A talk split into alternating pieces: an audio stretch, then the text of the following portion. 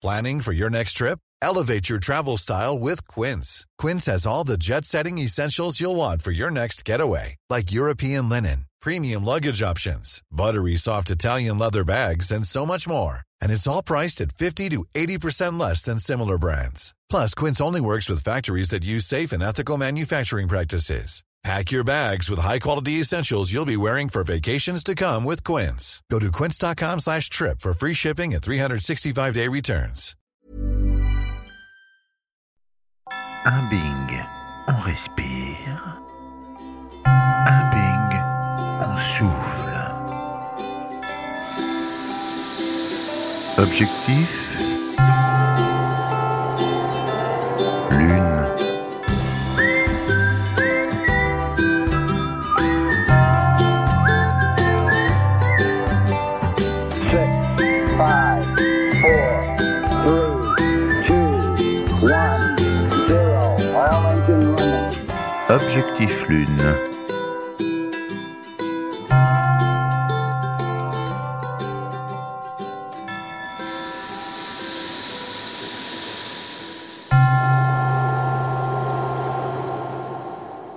Lucille Paul Chevance, bonjour. Bonjour Monsieur Malone, Lucille, vous êtes coach c'est bien ça. et vous aidez des sportifs, euh, des gens comme euh, vous et moi, des chefs d'entreprise à atteindre leurs objectifs, sauf si ce sont des objectifs de compensation. Voilà.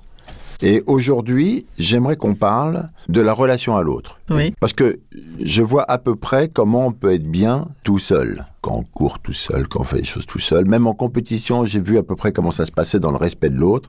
Mais une grande partie de notre vie est compliquée à cause des autres. Et Eh oui, c'est ça. Surtout dans les grandes villes.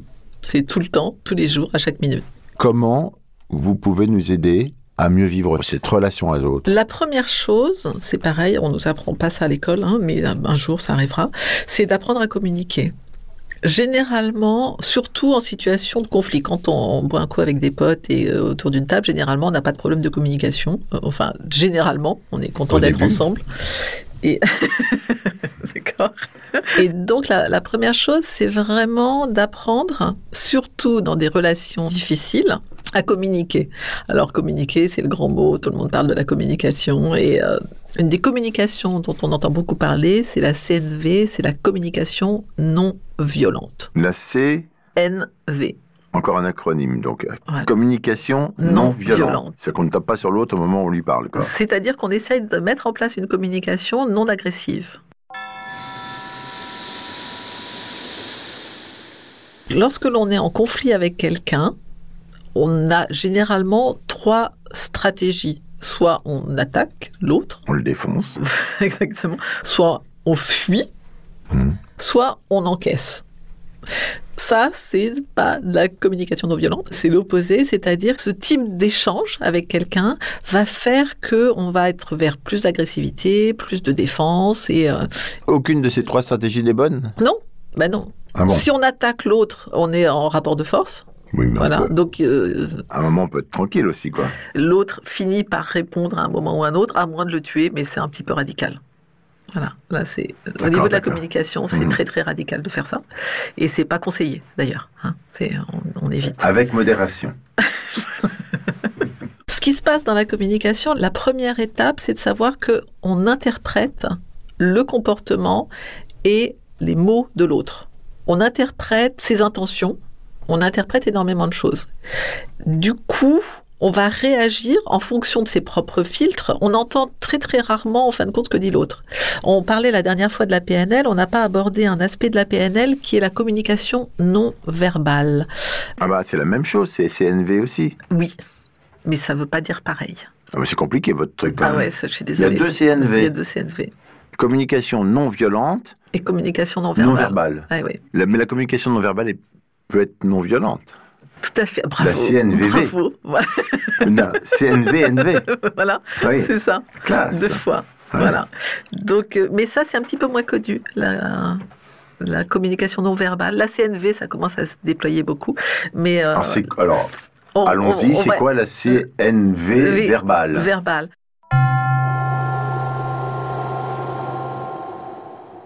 Là, lorsque nous échangeons, vous et moi, les mots que j'emploie, c'est à peu près 10% de notre communication. Donc on a l'impression que les mots que j'emploie sont ce qui compte le plus, ce n'est pas vrai. Ce qui va faire que vous allez comprendre ce que je vous dis, ça va être l'intonation de ma voix. Si par exemple je vous dis écoutez-moi monsieur Malone, Mhm. ça ne veut pas dire la même chose que si je vous dis écoutez-moi monsieur Malone. Mais ça veut pas dire la même chose. Voilà, ça ne veut pas dire la même chose. D'où la communication non verbale. Donc j'ai pourtant utilisé les mêmes mots, mais ça n'a pas voulu dire la même chose. Ça reste verbal, mais c'est l'intonation. C'est l'intonation. Quand on dit verbal, c'est les mots, c'est le verbe. La communication non verbale, c'est ce qui n'est pas le mot. Là, j'ai dit écoutez-moi, monsieur Malone. C'est comme on dit tu as tort. Tu as tort. Tu as tort. Ouais, ça fout les jetons. Ah ben voilà. Oui, d'accord, ok. La première chose, c'est de savoir décrypter, ça c'est de la PNL encore, on retourne sur cet outil-là, Mhm. c'est décrypter tout ce qui relève de la communication non verbale. Donc la posture, on s'en est déjà parlé, si on est droit, si on est avachi, si on est en défense. Si je vous parle les bras fermés, par exemple, croisés comme ça sur ma poitrine, Mhm. c'est pas du tout une posture d'ouverture. Ça veut Non. dire que je suis en défense contre vous. Ah, Mais ça, c'est du non-verbal aussi. Ça, c'est bah, complètement non-verbal. Si je vous dis les bras fermés comme ça, écoutez-moi, monsieur Malone, là, vous avez clairement une information que ça va pas bien se passer entre nous. D'accord. On est d'accord. Entre Mm. le ton de la voix plus la posture, voilà. Donc ça, c'est de la communication non verbale. Donc, la communication non-verbale, c'est quand quelqu'un vous parle, vous regardez comment il se tient. Oui, S'il a un fusil qui vous dit « Oh les mains !» c'est pas bien. voilà. Bon, maintenant, s'il a une banane et qu'il fait « Oh les mains !» c'est sympa. C'est là, c'est qu'on va jouer. Oui, d'accord, très bien. Non, Voilà. j'essaye de comprendre.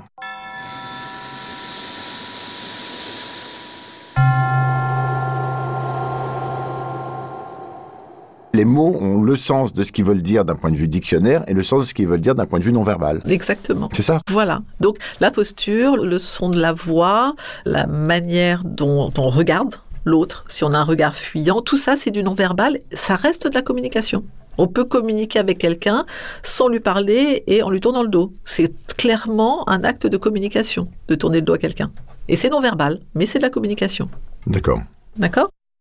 Votre cerveau droit qui est émotionnel va décrypter tout ce qui relève du relationnel. La communication non-verbale, c'est aussi reptilien. On peut comprendre des choses sans avoir compris pourquoi on les a compris. Exactement. Mais c'est pas seulement reptilien. On peut avoir une analyse très très subtile. Le reptilien, c'est vraiment la survie. C'est vraiment, euh, je défends mon territoire. C'est vraiment extrêmement basique. Alors qu'on peut avoir un décryptage de la communication non verbale de quelqu'un qui va passer par le, le cerveau droit, le cortex droit, qui va être une analyse extrêmement fine et totalement inconsciente. Vous vous dites pas, la Lucille a croisé les bras, elle a mis son siège en arrière, donc elle est en train de se retirer de la conversation que j'ai avec elle. Mais votre cerveau droit va l'analyser et vous allez le sentir qu'il y a de la distance entre nous. Mais si quelqu'un vous relate un entretien en disant que c'était un mauvais entretien, enfin en disant que c'était quelqu'un de méchant par exemple, et vous dit il m'a dit de fermer la porte, vous pouvez dire vous de votre société mais c'est que dalle si vous a dit de fermer la porte. Exactement. En fait, ce que la personne vous rapporte, c'est l'impression qu'elle a eue du ton et de l'attitude qu'avait la personne qui lui dit de fermer la porte. Exactement. Donc là, on retombe. Donc les mots ne suffisent pas à traduire ça. Qui Exactement. doit poser des problèmes, même en termes euh, judiciaires, tout ça, parce que les gens ont peut-être des témoignages, ils comprennent pas en quel contexte c'est C'est fait. tout quoi. le travail de la police d'aller euh, être extrêmement factuel et de faire répéter. Enfin, moi, je n'ai jamais été euh, interrogée, mais ils vont faire répéter plusieurs fois et ils vont faire concorder des témoignages parce que tout est totalement subjectif, en fin de compte. Parce que même si quelqu'un a formulé une phrase d'une certaine manière et donc aura utilisé tel mot, l'intonation qu'il aura utilisée pourra donner un sens absolument contraire à ce qui aura Oui. été formulé. C'est ça. Donc Voilà. c'est compliqué. C'est compliqué. Mais ça justifie que certaines querelles peut-être s'amplifient du fait que seuls les mots ça traduit et pas l'attitude. Exactement. Exactement. Donc là, on retombe sur la communication non violente. L'autre, Pour le non-verbal, c'est fini? On peut encore? Allez-y, je vous en prie. Non, non, ça va, je crois. On a fait le tour. C'est vrai? Oui, un petit peu. Ça, ça explique que euh, les mots, c'est à peu près 10% de la communication et que tout le reste, 90%, vous vous rendez compte, c'est phénoménal.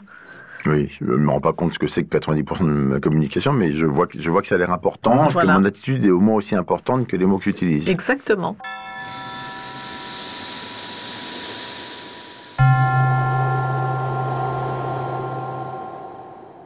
Le comportement de l'autre est toujours sujet à interprétation. C'est la première chose à savoir. Je vous prends un exemple euh, concret de la semaine passée.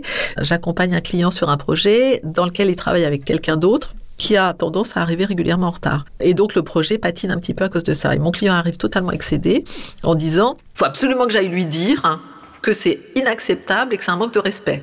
Ça, c'est une complète interprétation du comportement de l'autre et d'aller communiquer de cette manière-là, évidemment, vous vous doutez, c'est très très contre-productif. Et je lui disais, en quoi c'est un manque de respect? Il dit, bah, moi, ça met moi-même en retard, donc c'est un manque de respect. Et je lui ai dit tout simplement ce qui a fait euh, réfléchir immédiatement.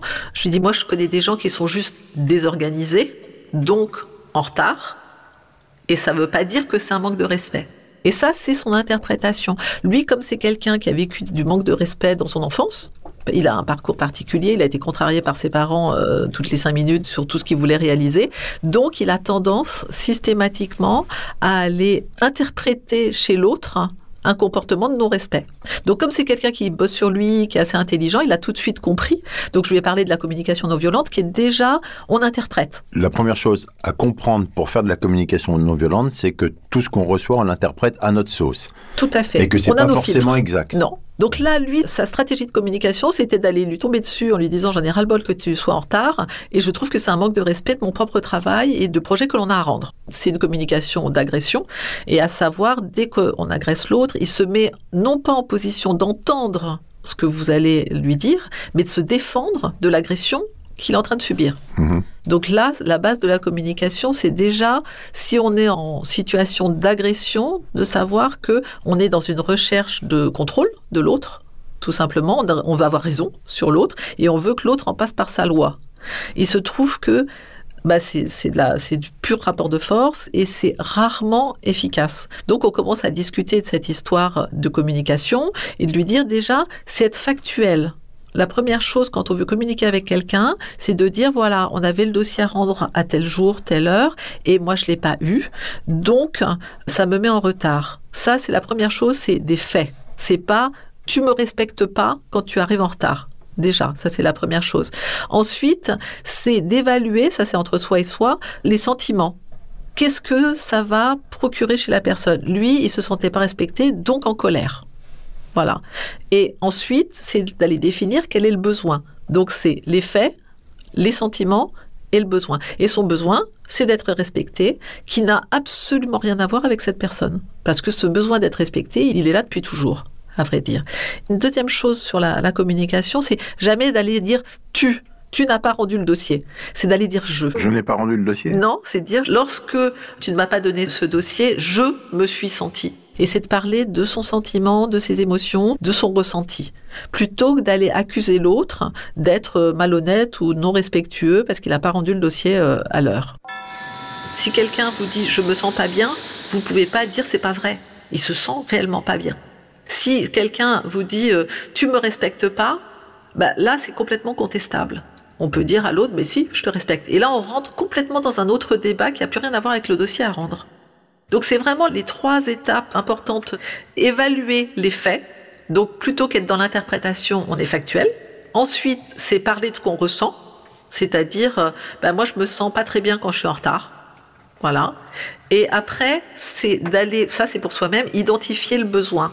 En fin de compte, quand on a identifié son besoin, là pour mon client c'était d'être respecté, on va pouvoir travailler sur ce besoin-là de manière complètement individuelle. Parce que si on est totalement hors de soi, là, lui, il est arrivé, mais dans un vrai état de colère, parce qu'en fin de compte, ce sur lequel ça appuyait, c'est je suis pas respecté. Et c'est un bouton qui est complètement personnel. Sa collègue n'a absolument rien à voir avec ça.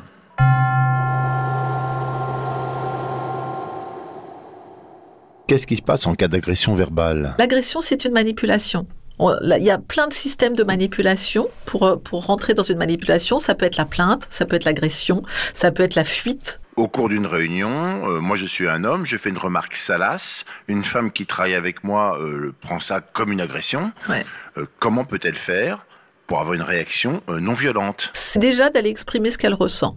Parce que si elle dit à l'autre t'es vulgaire, t'es con et c'est très pénible, lui peut détourner ça, peut dire oui t'es coincé. Il peut retourner ce système-là. Alors que si elle parle d'elle-même en disant quand tu dis ça, moi je me sens pas respectée, c'est absolument indémontable. C'est-à-dire qu'on peut pas aller dire à l'autre que ce qu'il ressent n'est pas vrai puisque ça lui appartient, c'est son ressenti. Donc déjà d'aller dire à l'autre, quand tu t'exprimes comme ça avec moi, je ne me sens pas respectée.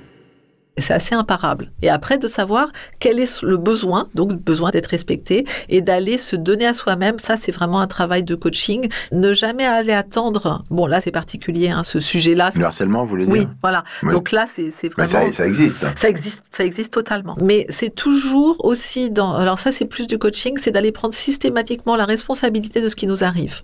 Un bourreau ne s'attaque qu'à une victime. Et une victime va rentrer, interagir en relation avec quelqu'un qui est susceptible d'être maltraitant. J'ai eu, par exemple, on va être très concret, j'ai eu une comédienne qui avait un metteur en scène qui était grossier, qui était euh, non respectueux, qui disait de toute façon, t'es qu'une comédienne, t'es pas là pour penser.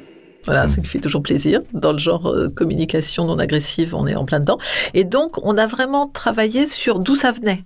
Et en fin de compte, c'est quelqu'un qui a vécu euh, des tournantes dans les banlieues, donc euh, des choses absolument dramatiques, hein, et qui vivait régulièrement, c'était récurrent, des situations avec des metteurs en scène euh, qui avaient des comportements abusifs. Donc elle était dans un fonctionnement de mettre sur son chemin et de travailler, d'interagir à ce niveau-là. À partir du moment où elle a compris que c'était lié, et qu'elle a travaillé sur cette histoire-là, ce metteur en scène, du jour au lendemain, a cessé de se comporter comme ça avec elle. Tout simplement, elle avait plus la case relationnelle pour qu'ils puissent échanger tous les deux dans ce domaine de fonctionnement de harcèlement. Votre comédienne a subi des tournantes quand elle était jeune. Oui. Ça la met dans un état d'esprit tel qu'elle a des relations différentes avec les gens, notamment avec les metteurs en scène grossiers. On est souvent en répétition de sa propre histoire. Donc, lorsque l'on a vécu du harcèlement, je ne sais pas, dans l'enfance, on va avoir tendance à attirer de manière complètement inconsciente, à autoriser des comportements de harcèlement, et c'est-à-dire que quelqu'un qui va harceler sur 10 personnes va aller de manière totalement intuitive repérer la personne qui va pouvoir harceler. Il faut être deux dans une relation. Dans une relation dysfonctionnelle, il faut toujours être deux. Et on a tendance à plaindre systématiquement la victime au lieu de l'aider à sortir de son système de victime. Il faut quand même la plaindre. Il faut, la, même il, faut la, victime. il faut la plaindre et la défendre. Oui. Je suis d'accord. Ce qui se passe aussi, c'est que pendant des années, des années, des années, des siècles, on a très peu reconnu la souffrance des gens et les personnes qui étaient victimes. Là maintenant, avec toutes les affaires qui sortent de harcèlement, d'abus, etc., des femmes, on en parle de plus en plus aujourd'hui. Le but, c'est du coup de ne pas laisser les gens s'enfermer eux-mêmes dans un rôle de victime. C'est une étape aller reconnaître qu'on a été victime d'une situation pénible, douloureuse, inacceptable, c'est une étape. Le risque, c'est de s'enfermer ensuite dans ce rôle de victime et de plus en sortir.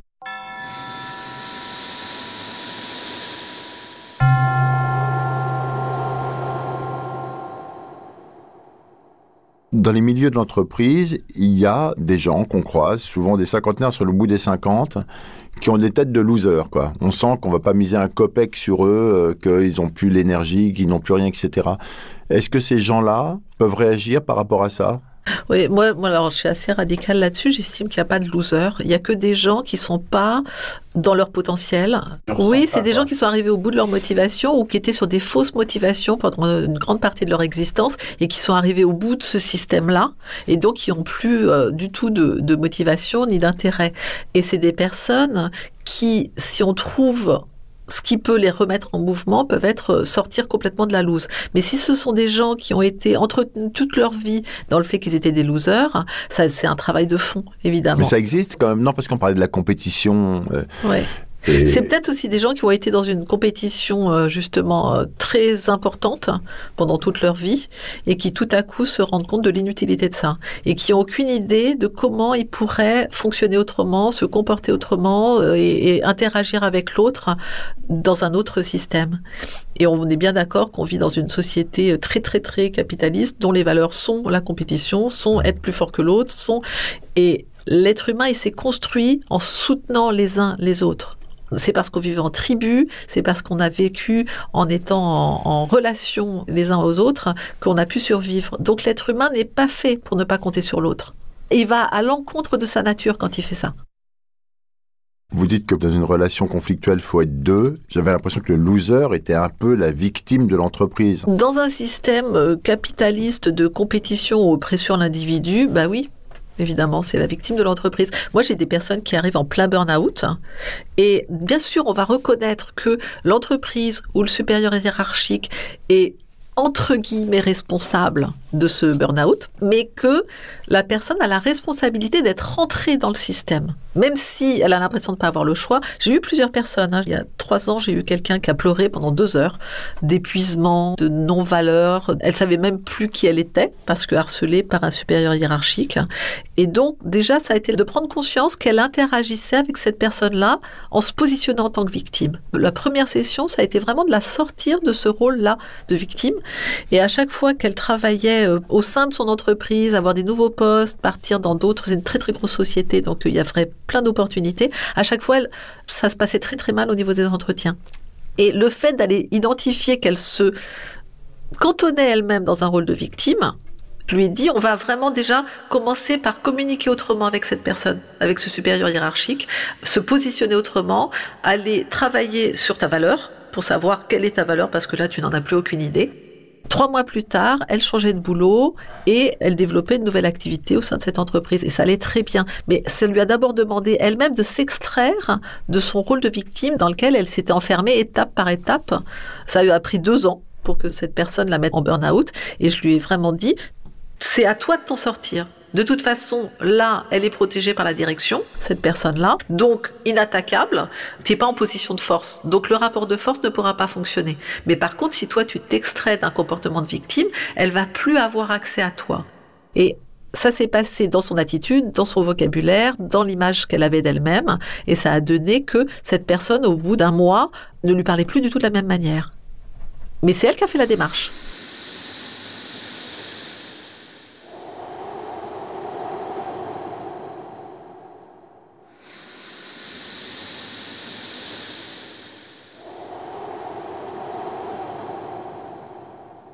Pourquoi le burn-out qui n'existait pas avant est aussi fréquent aujourd'hui Parce que société de consommation capitaliste qui fait qu'on est dans la performance, dans la pressurisation, dans une perte de valeur. On l'était déjà avant.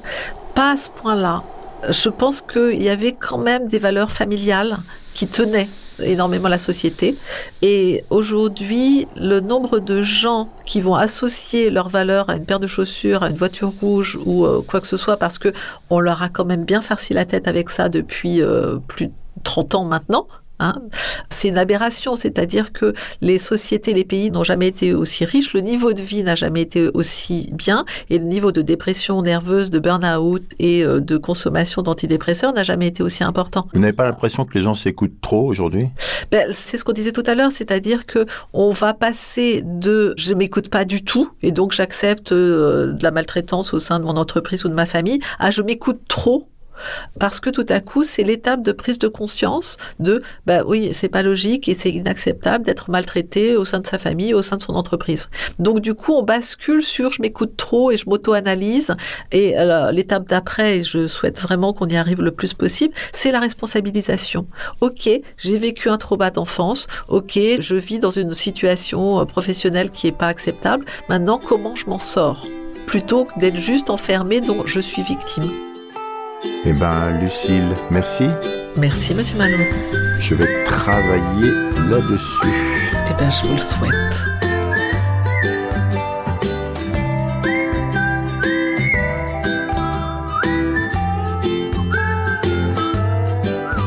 C'était Objectif Lune. Un podcast du Poste Général.